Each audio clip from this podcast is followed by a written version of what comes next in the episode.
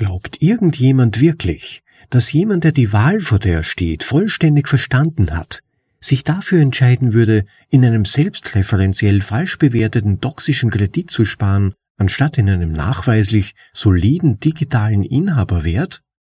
Oder noch einfacher, dass man es für weniger sinnvoll hielte, Geld zu halten, das ein reiner Vermögenswert ist, als Geld, das buchstäblich als Verbindlichkeit definiert ist? Warum würde man sich nicht für ein Finanzsystem entscheiden, das auf vertrauensloser Überprüfbarkeit und nicht auf unüberprüfbarem Vertrauen beruht? Das Beste in Bitcoin hörbar gemacht. Das ist bitcoinaudible.de.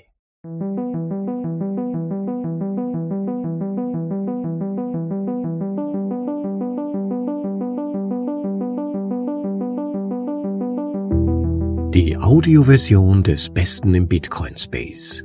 Für euch in die deutsche Sprache übersetzt und danach vorgelesen zum bequemen Anhören, ob unterwegs oder daheim. Das ist bitcoinaudible.de und hallo und hereinspaziert zur Folge Nummer 134. Heute gibt's eine lange überfällige Vorlesung. Wir hatten ja schon einige Vorlesungen von Alan Farringtons großartigen Texten, insbesondere Crypto ist Peak Silicon Valley, das war Vorlesung Nummer 49 und Das ist nicht Kapitalismus, Nummer 112. Aber diesmal ist es ein längerer Text, und zwar der letzte Teil einer Trilogie, die mittlerweile sogar in Buchform herausgegeben wurde. Bitcoin is Venice. Im ersten Teil davon, Wittgensteins Money, ging es vor allem um Geldgeschichte und monetäre Grundlagen. Im zweiten Teil betitelt Capital Street Mine vor allem um die gegenwärtige Situation der Finanzwirtschaft der USA. Mir ging es aber vor allem um den Bezug auf Bitcoin und der findet sich im dritten Teil, Bitcoin ist. In manchen Ausgaben betitelt mit Bitcoin ist Venedig, also so wie die gesamte Trilogie. Aber auch dieser dritte Teil der Artikelserie ist relativ lang, deshalb habe ich mich entschlossen, ihn auf drei Vorlesungen aufzuteilen und diese euch dann im Verlauf der nächsten Tage zu präsentieren. Was erwartet euch? Im Text geht es um in unserer heutigen Zeit stattfindende Analogien, Ähnlichkeiten zur Entwicklung des Kapitalismus im frühen Venedig des 12. Jahrhunderts. Ellen beschreibt die damals mit dem Aufkommen des Kapitalismus verbundenen tektonischen gesellschaftlichen Verschiebungen, die Abkehr vom Feudalismus und die Anzeichen unserer Zeit für ein Wiederaufkommen des Feudalismus, häufig bezeichnet als Neofeudalismus. Und last but not least, Bitcoin als möglichen Ausweg. Im heute vorgelesenen Teil der Trilogie findet ihr die Kapitel Bitcoin ist Ariadne, ein Faden, dem man folgen kann, um das Labyrinth zu verlassen. Wie Bitcoin sich dem Kampf um Kontrolle entzieht, sondern Angebote macht. Dann Bitcoin ist halal. Eine drastisch reduzierte Rolle für Schulden bei Bitcoin und ein Fokus auf Risikoteilung statt Risikotransfer. Dieser Text von Alan Farrington ist einer der Texte mit viel Tiefgang, den man am besten zweimal anhört, um die Fäden richtig verknüpfen zu können und maximal zu profitieren. Insofern überlegt euch das mal, vielleicht die Zeit bis zur nächsten Vorlesung damit zu überbrücken, es euch einfach nochmal anzuhören. Nun aber genug der langen Vorrede und direkt hinein in den ersten Teil von Alan Farringtons Trilogie und betitelt ist dieser Abschnitt mit Bitcoin ist Venedig von Alan Farrington. Im Originaltitel Bitcoin is Venice. Rhapsodie über ein Thema von Nakamoto. Quentin Skinners monumentaler Überblick über die Entwicklung der politischen Philosophie der frühen Neuzeit, The Foundations of Modern Political Thought, beginnt mit den folgenden Zeilen. Zitat In der Mitte des zwölften Jahrhunderts erkannte der deutsche Historiker Otto von Freising, dass sich in Norditalien eine neue und bemerkenswerte Form der sozialen und politischen Organisation herausgebildet hatte. Eine Besonderheit, die er feststellte, war, dass die italienische Gesellschaft offenbar aufgehört hatte, feudalen Charakter zu haben. Ende des Zitats. Obwohl sich Skinner mit politischer Philosophie und nicht mit Wirtschaftsgeschichte befasst, ist es leicht zu erkennen, dass diese sozialen Veränderungen durch eine aufkommende Form des Kapitalismus ermöglicht wurden. Wie der große Medievist Henry Buren in seinem Werk Medieval Cities, also mittelalterliche Städte, über diese Zeit und Region schrieb, Zitat, Die Lombardei, in der von Venedig im Osten und Pisa und Genua im Westen alle Handelsströme des Mittelmeers zusammenflossen, blühte außerordentlich üppig. In der wunderbaren Ebene blühten die Städte mit der gleichen Kraft wie die Ernten. Die Fruchtbarkeit des Bodens ermöglichte ihnen eine unbegrenzte Ausdehnung, und gleichzeitig begünstigte die leichte Erreichbarkeit der Märkte sowohl die Einfuhr von Rohstoffen als auch die Ausfuhr von Industrieprodukten. Hier entstand aus dem Handel die Industrie, und mit ihrer Entwicklung erwachten Bergamo, Cremona, Lodi, Verona und alle alten Städte, alle alten römischen Munzipien zu neuem Leben, das weitaus kräftiger war als das, das sie in der Antike beseelt hatte. Ende des Zitats. Pirenne fügte hinzu, dass der Aufstieg dieser Städte, der auf der kommerziellen und industriellen Expansion beruhte, Zitat, den sozialen Fortschritt stark gefördert hat. Sie trug nicht minder dazu bei, dass sich in der Welt eine neue Auffassung von Arbeit verbreitete. Zuvor waren die Arbeiter Leibeigene gewesen, nun wurden sie frei, und die Folgen dieser Tatsache, auf die wir zurückkommen werden, waren unabsehbar. Schließlich sei hinzugefügt, dass der wirtschaftliche Aufschwung, der sich im zwölften Jahrhundert vollzog, die Macht des Kapitals offenbarte. Und damit ist genug gesagt, um zu zeigen, dass vielleicht keine Epoche der Geschichte eine tiefgreifendere Wirkung auf die Menschheit hatte. Ende des Zitats. Und wer hätte es gedacht, aber der Feudalismus scheint ein Comeback zu feiern. Joel Kotkin stellt sein prägnantes Traktat The Coming of Neo-Feudalism vor, das dieses Wiederauftauchen vorwegnimmt. Zitat Natürlich wird es dieses Mal anders aussehen.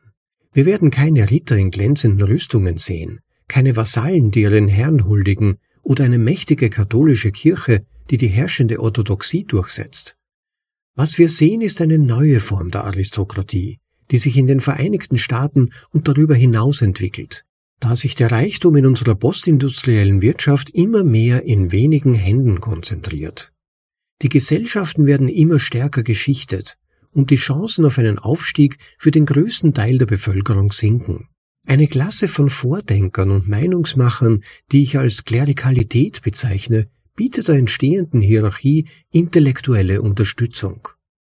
In dem Maße, wie die Möglichkeiten für einen Aufstieg abnehmen, verliert das Modell des liberalen Kapitalismus weltweit an Attraktivität und an seiner Stelle entstehen neue Lehren, darunter auch solche, die eine Art Neofeudalismus unterstützen.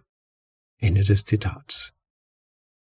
Nicht alle, aber sicherlich einige dieser Leiden lassen sich ohne weiteres auf den normalisierten Abbau von Kapital im Streben nach immer mehr fremdfinanzierten unter Anführungszeichen Wachstum zurückführen, den ich im zweiten Teil dieser Serie The Capital Strip Mine beschrieben habe. Diejenigen, die keine Sachwerte besitzen, neigen immer mehr dazu, in Schulden zu ertrinken, aus denen sie realistischerweise niemals herauskommen werden, da sie nicht in der Lage sind, außer durch Spekulationen zu sparen und sich die Inflation der lebensnotwendigen Kosten, die offiziell nicht existiert, nicht leisten können.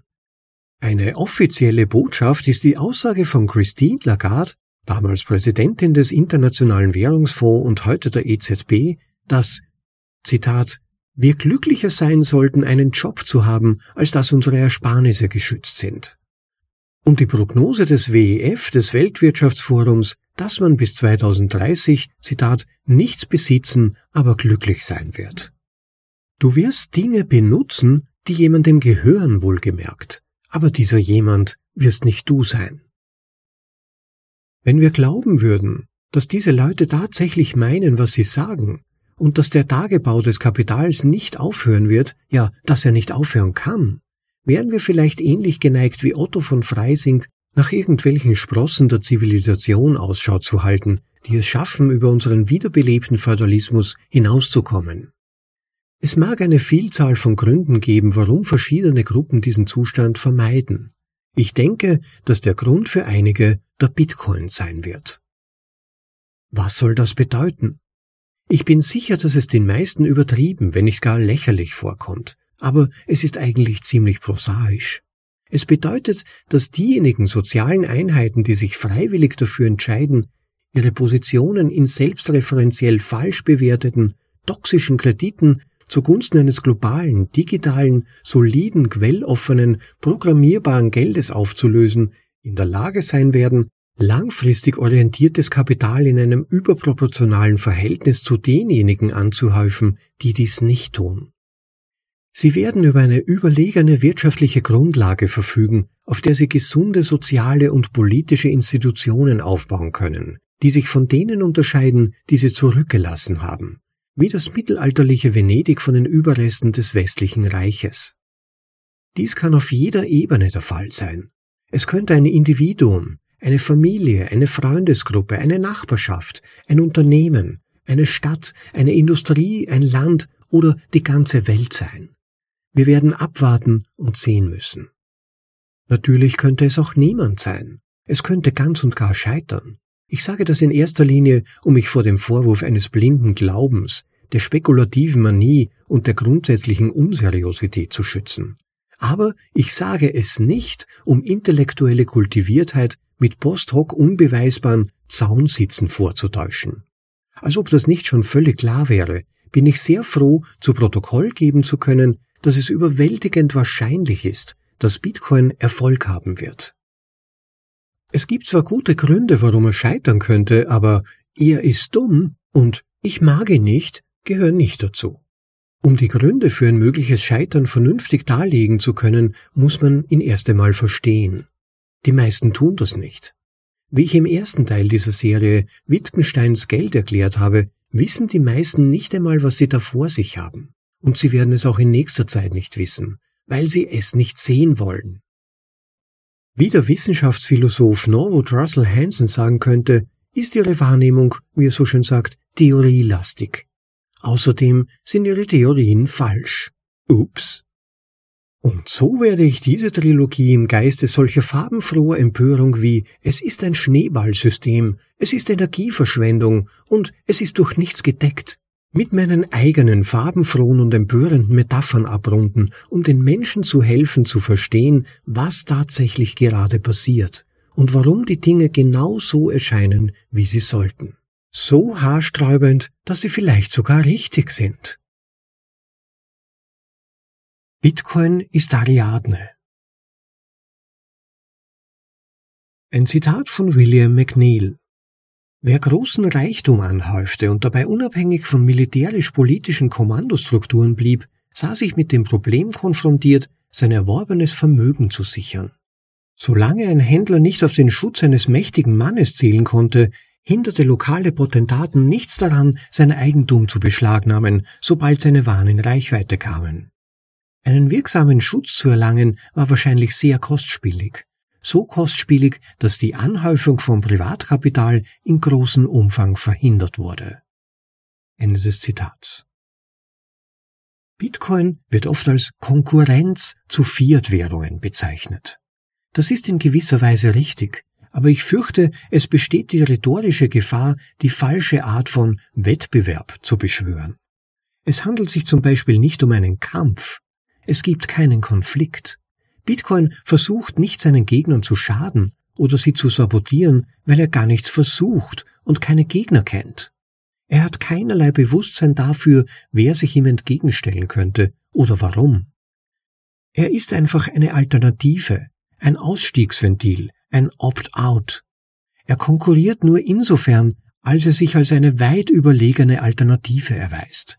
Er ist kein Schwert für Theseus, um gegen den Minotaurus zu kämpfen sondern ein Faden, dem man folgen kann, um das Labyrinth zu verlassen.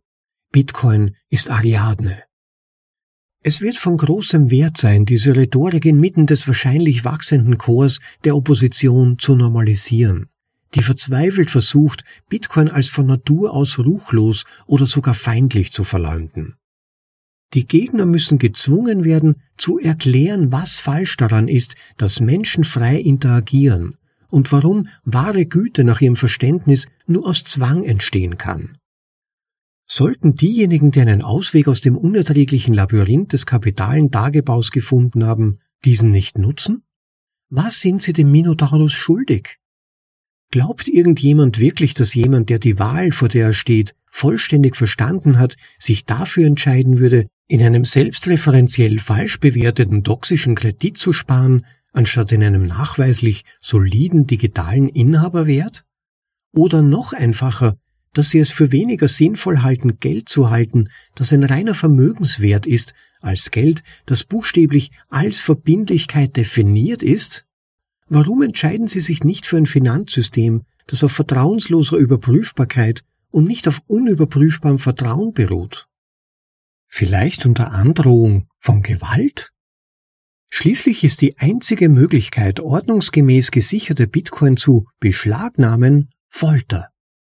In The Pursuit of Power interpretiert der Historiker William McNeill die Bemühungen im Europa der frühen Neuzeit, Waffen und militärischen Drill zu industrialisieren und zu standardisieren, so dass das Ausmaß und die Kontrollierbarkeit organisierter Gewalt pro Steuerdollar gestiegen sind, und zwar spektakulär.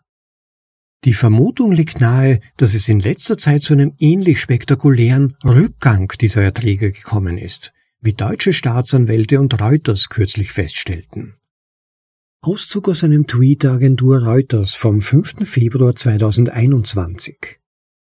Deutsche Staatsanwälte haben Bitcoin im Wert von mehr als 60 Millionen Dollar bei einem Betrüger beschlagnahmt. Es gibt nur ein Problem. Sie können das Geld nicht freischalten, weil er ihnen das Passwort nicht geben will. Ende des Tweets. Oder vielleicht haben die deutschen Staatsanwälte und Reuters diesen spektakulären Rückgang ihrer Erträge nicht entdeckt, aber trotzdem getwittert. Wer weiß. Es lohnt sich, die Optik jeder Entscheidung für einen wirklich feindseligen Umgang mit Bitcoin zu durchdenken, denn sie wird mit Sicherheit kommen. McNeil erinnert uns daran, dass selbst vor etwa 700 Jahren der Zusammenbruch etablierter Verhaltensmuster einer Mehrheit derer, die ihn miterlebten, immer bedauerlich erscheint. Ich habe keineswegs eine utopische Einstellung zu diesem Thema. Vielmehr ist es etwa wie ein intellektuelles Ritual, den von null abweichenden Nutzen der dystopischen Paranoia zu akzeptieren. Bitcoin wird verboten werden, viele Male, an vielen Orten. Aber ein Verbot ist ein offenes Eingeständnis des praktischen und moralischen Versagens und ist wohl die beste Werbung von allen. Ein Verbot ist die Berliner Mauer, Fragmente eines jeden Verbots werden eines Tages zu Souvenirs der Torheit und Grausamkeit der Unterdrückung. Bitcoin zwingt niemanden zum Bleiben. Die Menschen kommen und dann bleiben sie, weil sie es wollen, weil es sowohl praktisch als auch moralisch überlegen ist. Wie bei Ost- und Westberlin lohnt es sich auch hier die wahrscheinlichen Auswirkungen des grundlegenden Unterschieds in der Bewertung und Verankerung freiwilliger Interaktion auf die Gesellschaft als Ganzes zu untersuchen. Ja, Bitcoin hat andere Mechanismen. Ich werde weiter unten darauf eingehen. Aber aus diesen Mechanismen folgen andere Verhaltensweisen. Aus diesen Verhaltensweisen andere Kulturen. Und aus diesen Kulturen, wer weiß. Ich behaupte nicht, es zu wissen, aber ich kann einige Ideen anbieten. Erstens sind wir völlig unvorbereitet auf die gesellschaftlichen Auswirkungen, die sich ergeben, wenn der größte Teil des Wohlstands und des Kapitals vollständig mobil wird. Wir bewegen uns schon seit Jahrzehnten in diese Richtung, da Software die Welt gefressen hat, wie Mark Andreessen, ein Profi, es berühmt ausgedrückt hat. Wie ich dargelegt habe, bleibt Andreessens Text die wahrscheinlich wichtigste Abhandlung über Finanzen, die in diesem Jahrhundert geschrieben wurde, und doch haben viele in der Finanzwelt ihn nicht gelesen. Und viele, die ihn gelesen haben, denken, dass es nicht um Finanzen, sondern um Technik geht. Es geht nur insofern um Technik, als sie mit Technik Software meinen. Mit Software alles und mit alles Finanzen. Sie haben also recht, aber sie liegen auf mindestens drei verschiedene Arten falsch. Vielleicht auch mehr. Meine bevorzugte philosophische Abstraktion von Andreessens Argument wäre in etwa die folgende. Software ist produktives Kapital, dessen Grundstoffe kohärente menschliche Gedanken sind. Dies hat den unabhängigen Facharbeiter und Unternehmer als eine Klasse von Wirtschaftsakteuren neu geschaffen, deren Fähigkeit zur Kapitalbildung menschlich und nicht finanziell ist. Diese Klasse wurde wohl in der wirtschaftlichen Landschaft insgesamt minimiert, Seit die industrielle Revolution die venezianische Blaupause des Kapitalismus in ihre weitaus komplexere Nachfolgestufe umwandelte, die von der Organisation und Lenkung der Arbeit um immobiles Kapital herum abhängig ist. Diese Akteure verfügen über eine enorme Verhandlungsmacht gegenüber den Finanzkapitalisten, die sie derzeit vor allem durch die Forderung nach Eigenkapital ausüben. Aber beachte, dass die Kapitalbeteiligung die Grundlage für die Kapitalbildung im bestehenden Finanzsystem ist. Diese Macht war immer nur zukunftsorientiert. Diese Arbeiter konnten über den Reichtum verhandeln und diesen Reichtum mobil machen, den sie erst noch schaffen mussten. Aber Bitcoin hat die letzte Verbindung gekappt. Theoretisch ist nun weitaus mehr Kapital mobil, da es nicht mehr an ein bestimmtes Finanzsystem gebunden sein muss. Mit alles müssen wir nicht Finanzen meinen, sondern können tatsächlich alles meinen.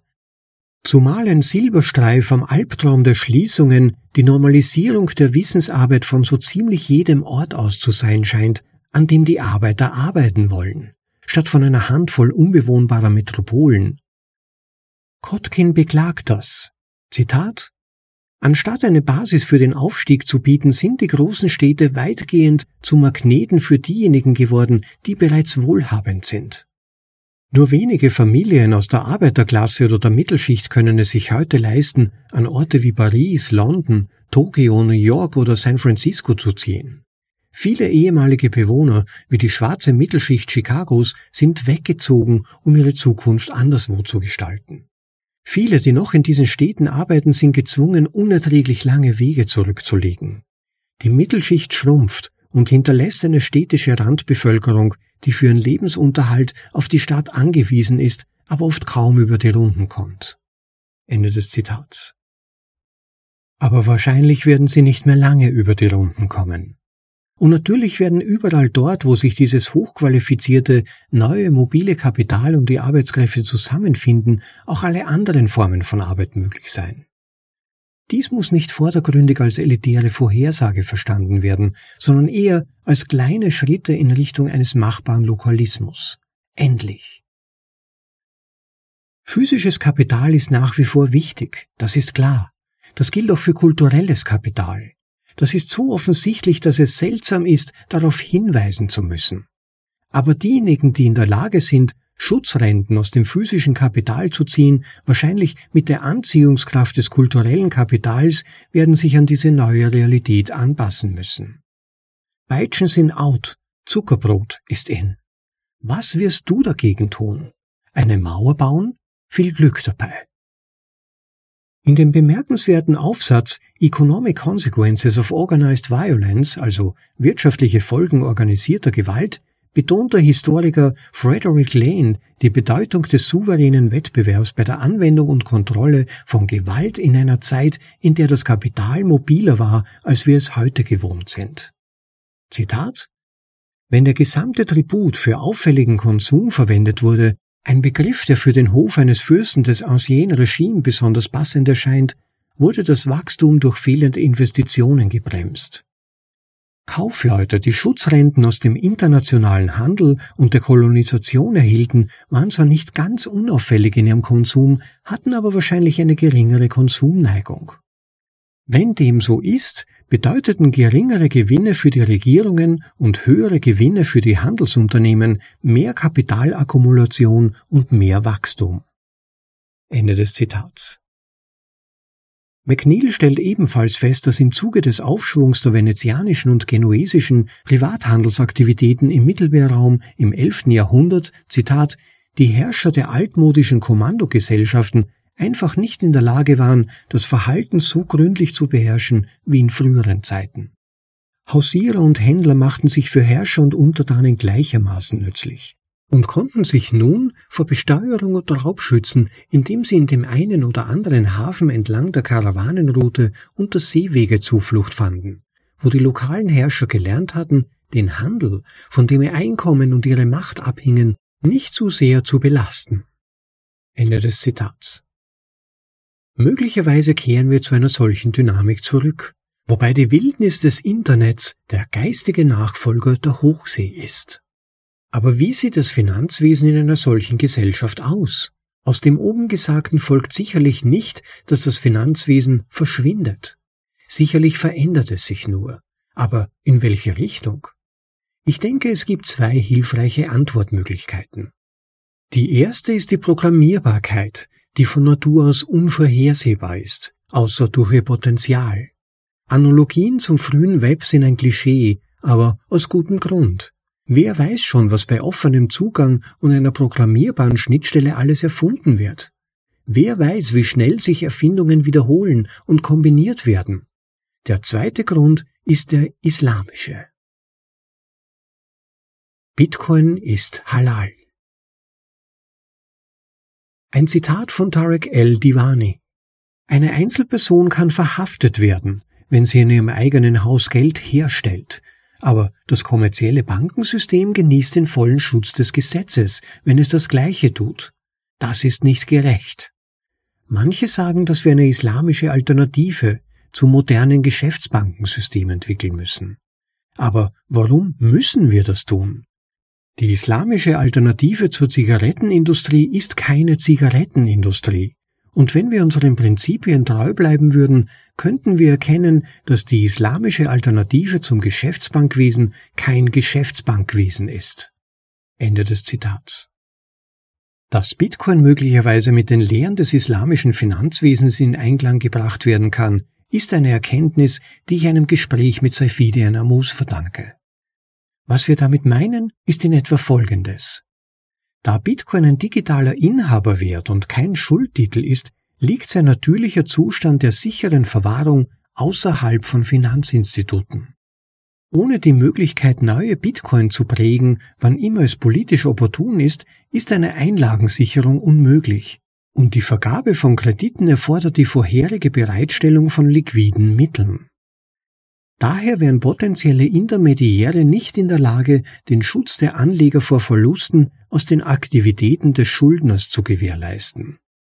In Kombination wird es vergleichsweise viel unwahrscheinlicher, dass Kapitalgeber einen festen Gewinn und einen unbegrenzten Verlust akzeptieren werden, insbesondere angesichts der nahezu sicheren Deflation und nicht der gegenwärtigen Norm der Inflation, die mit einer Kapitalwertsteigerung mit geringer Volatilität bekämpft werden muss. Potenzielle Einleger werden entweder einseitig sparen oder die geteilte Wertsteigerung von Aktien verlangen, und zwar größtenteils. Das Angebot wird schrumpfen und große Teile der Nachfrage nach Fremdkapital werden aus dem verbleibenden Markt verdrängt werden. Was vom zwischenmenschlichen nicht programmatischen Bankwesen übrig bleibt, wird wahrscheinlich den Verboten des islamischen Finanzwesens sehr ähnlich sein, mit einer drastisch reduzierten Rolle für Schulden und einem Fokus auf Risikoteilung statt Risikotransfer. Bitcoin ist halal.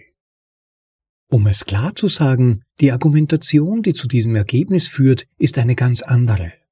Im Islam sind Zinsen auf Geldschulden, Riba, aus ethischen Gründen ungesetzlich, Haram, wohingegen ich vermute, dass sie in einem Bitcoin-Standard aus rein ökonomischen Gründen kaum auftauchen werden, da die Risiken endlich richtig bewertet werden und daher legitim geteilt und nicht unehrlich übertragen werden können. Dennoch hat das daraus resultierende Verhalten eine klare ethische Ähnlichkeit mit den kulturellen Normen in der Bitcoin-Community, die sich in erster Linie auf eine geringe Zeitpräferenz konzentrieren. Betrachtet die Ermahnung des islamischen Gelehrten Abul Alam Abdudi, dass, Zitat, jedes Mitglied der muslimischen Gemeinschaft die Pflicht hat, im Rahmen seiner Möglichkeiten zu leben.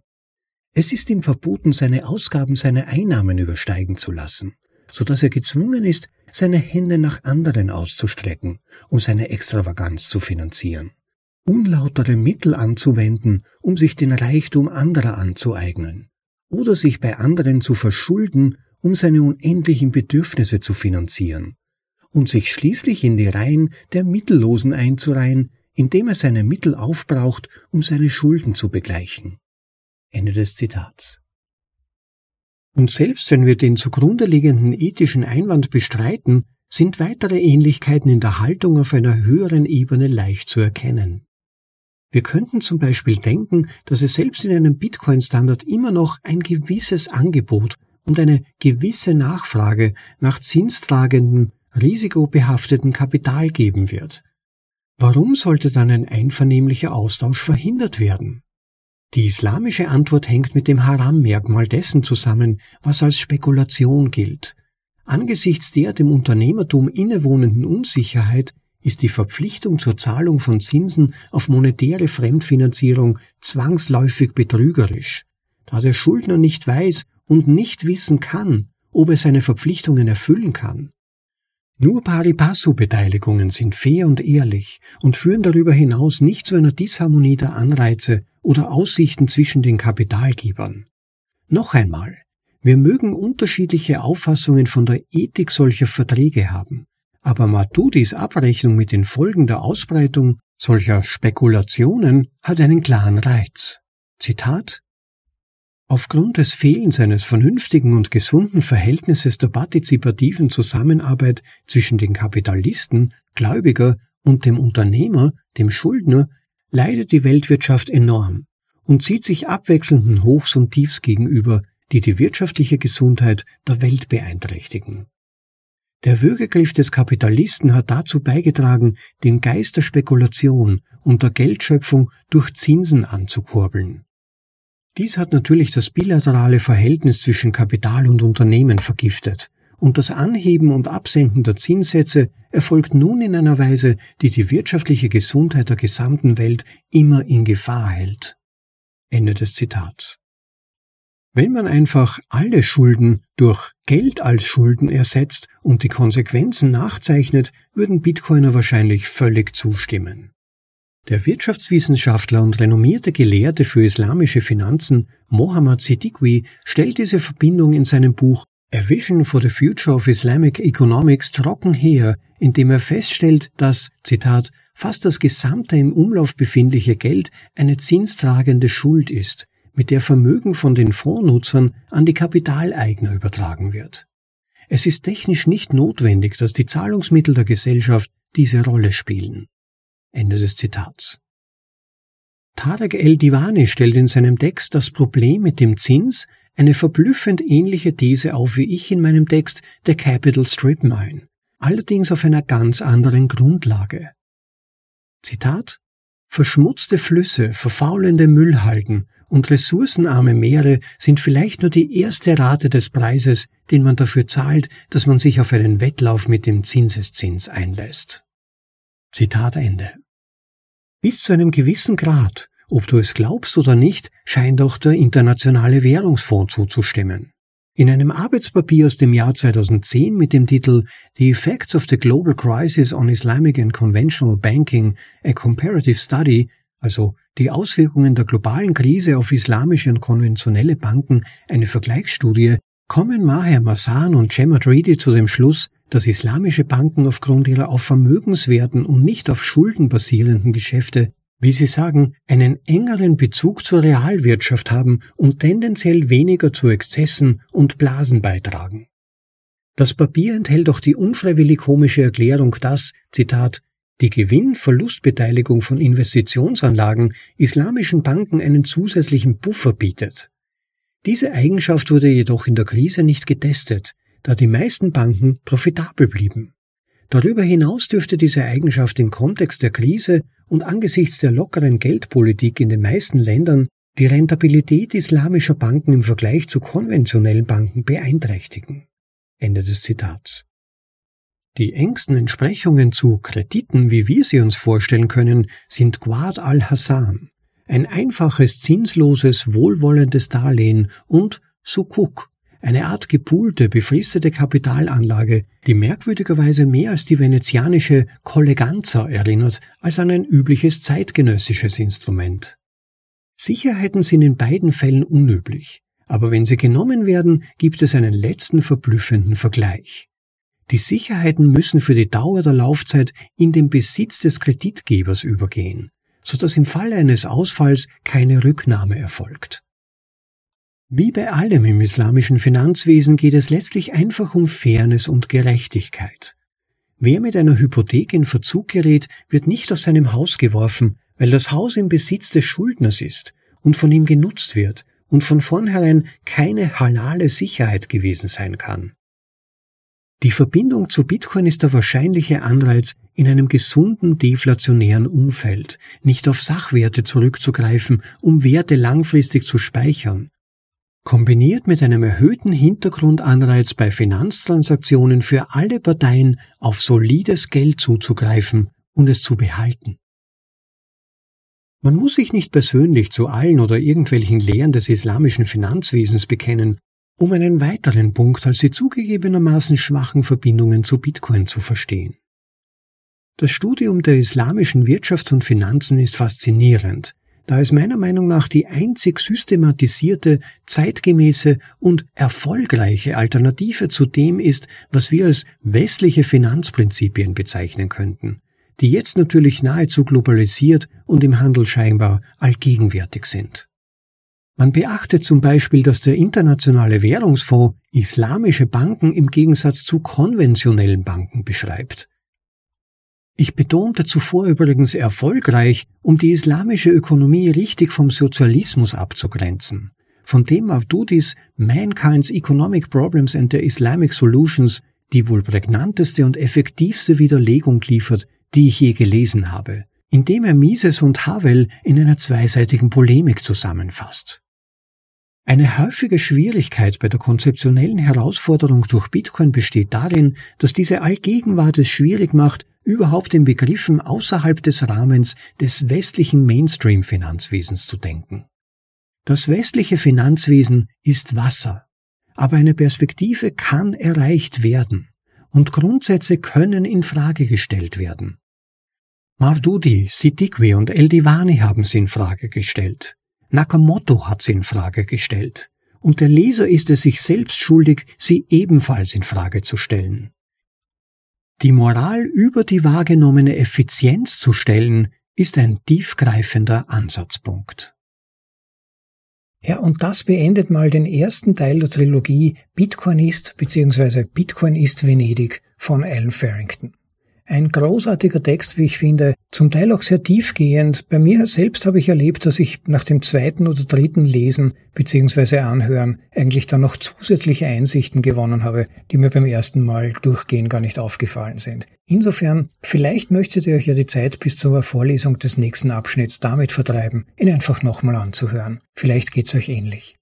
Beim nächsten Mal geht's dann weiter mit den Abschnitten Bitcoin ist Schwerkraft, also dass wie ein schwarzes Loch dieser Wertakkumulator Bitcoin immer mehr Aufmerksamkeit, wirtschaftliche Dynamik und Planung für die Zukunft einsaugt. Mit dem Bitcoin ist Logos Kapitel. Bitcoin ist Sprache, ein globaler Sprechakt, von Natur aus friedlich. Und Bitcoin ist Techne. Bitcoin quasi als Amalgam handwerklicher Kunst, Wissenschaft und Technik, die ihresgleichen sucht. Bitcoin funktioniert einfach. Er ist wie eine verlässliche Maschine. Doc, doc, doc, nächster Block. Und dann schließlich im dritten Teil Bitcoin ist Venedig. Bitcoin als Fundament für die nächste große Phase wirtschaftlichen Aufschwungs. Das Abschlusskapitel, das dann unsere Trilogie beschließt. Das dann auch wieder mit einer ausführlicheren Nachbesprechung, die dann den gesamten Text einbezieht. Für heute möchte ich keine Nachbesprechung anfügen, wie gesagt, aus stimmlichen Gründen und weil es, glaube ich, dann auch besser dazu passt. Wie immer möchte ich euch zum Abschluss ersuchen, auf jeden Fall den Like-Button nicht zu klicken zu vergessen, wenn euch diese Vorlesung gefallen hat. Wenn ihr es interessant gefunden habt oder die Nachbesprechung interessant fandet, hinterlasst bitte Kommentare, Anregungen, Wünsche, Beschwerden. Alles ist willkommen und ich finde es immer hochinteressant, eure Kommentare zu lesen, offen gesagt. Auch die, die ihr bei gelegentlichen Spenden und Unterstützungsbeträgen mit übermittelt. Da gibt's übrigens ja die Möglichkeit, uns per Lightning zu unterstützen, klickt einfach auf die Links, die ihr direkt unterhalb dieser Episode im Begleittext findet. Da gibt's einfache Möglichkeiten, auch mal eure Lightning Wallets zu testen und uns einen möglichst vielleicht großherzigen Betrag zu übermitteln. Das hilft tatsächlich, ob es glaubt oder nicht, den Podcast am Leben zu erhalten, denn es gibt ja sonst keine Werbung drin.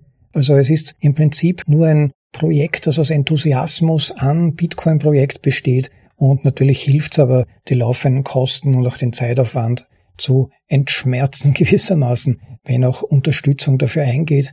Eingefleischten Bitcoinen sollte bereits das Prinzip des Value for Value vertraut sein. Das heißt, wenn man Wert durch etwas erfährt, sollte man auch Wert zurückgeben. Nur dann wird die Bitcoin-Ökonomie angeregt und gerät so richtig ins Fließen, wenn nicht nur eine Seite produziert und gibt und investiert, bis sie irgendwann ausgebrannt ist, sondern auch gelegentlich etwas zurückkommt und in gewisser Weise für den Aufwand entschädigt, also Wert zurückgibt, was finde ich die schönere Betrachtungsweise ist. Und da gibt's wie gesagt, auch die Möglichkeit, wenn ihr da Sites übermittelt, mit etwa GetLB oder anderen Apps einen Kommentar zu hinterlassen. Und da würde ich euch bitten, dann immer auch dazu zu schreiben, auf welche Folge, welche Vorlesung sich diese jeweilige Spende bezogen hat. Dann kann ich es zuordnen und vor allem auch dann vielleicht einen Zusatzkommentar, den ihr auch noch daran hängt, besser zu interpretieren, worauf sich das jetzt konkret beziehen mag. Und last but not least, bitte auch nicht vergessen, den Podcast weiter zu empfehlen. Immer wieder lese ich überraschte Kommentare, dass dieser Podcast eigentlich viel bekannter sein sollte, aber es liegt an euch, liebe Leute, ihn weiter zu empfehlen, andere Leute darauf aufmerksam zu machen. Es ist ein Projekt, das letztlich für die Bewusstmachung von Bitcoins Prinzipien und Wertversprechen gedacht ist, um das den Leuten begreiflicher zu machen, vor allem auch im deutschen Sprachraum. Aber ich kann nicht alles tun. Meine Mittel sind begrenzt, auch meine Zeit ist begrenzt. Natürlich bin ich auch nur in gewissen sozialen Medien und Chatgruppen und ich kann einfach nicht mehr tun. Insofern bin ich auf jeden von euch angewiesen, mal zu überlegen, wo kann ich vielleicht auf den Podcast oder zumindest einzelne Folgen hinweisen und tut das bitte. Es hilft dann wirklich dabei, auch glaube ich und hoffe ich, das Bitcoin-Projekt als Ganzes bekannter und besser verständlich zu machen. Ja, und damit möchte ich es heute schon wieder mal dabei bewenden lassen. Es freut mich wie immer, dass ihr dabei wart. Ich hoffe, ihr seid es auch beim nächsten Mal wieder. Lasst euch schon mal überraschen. Bis dann, Freut euch schon mal drauf und genießt das Leben bis dahin, liebe Leute. Ciao, bis dann, euer Rob.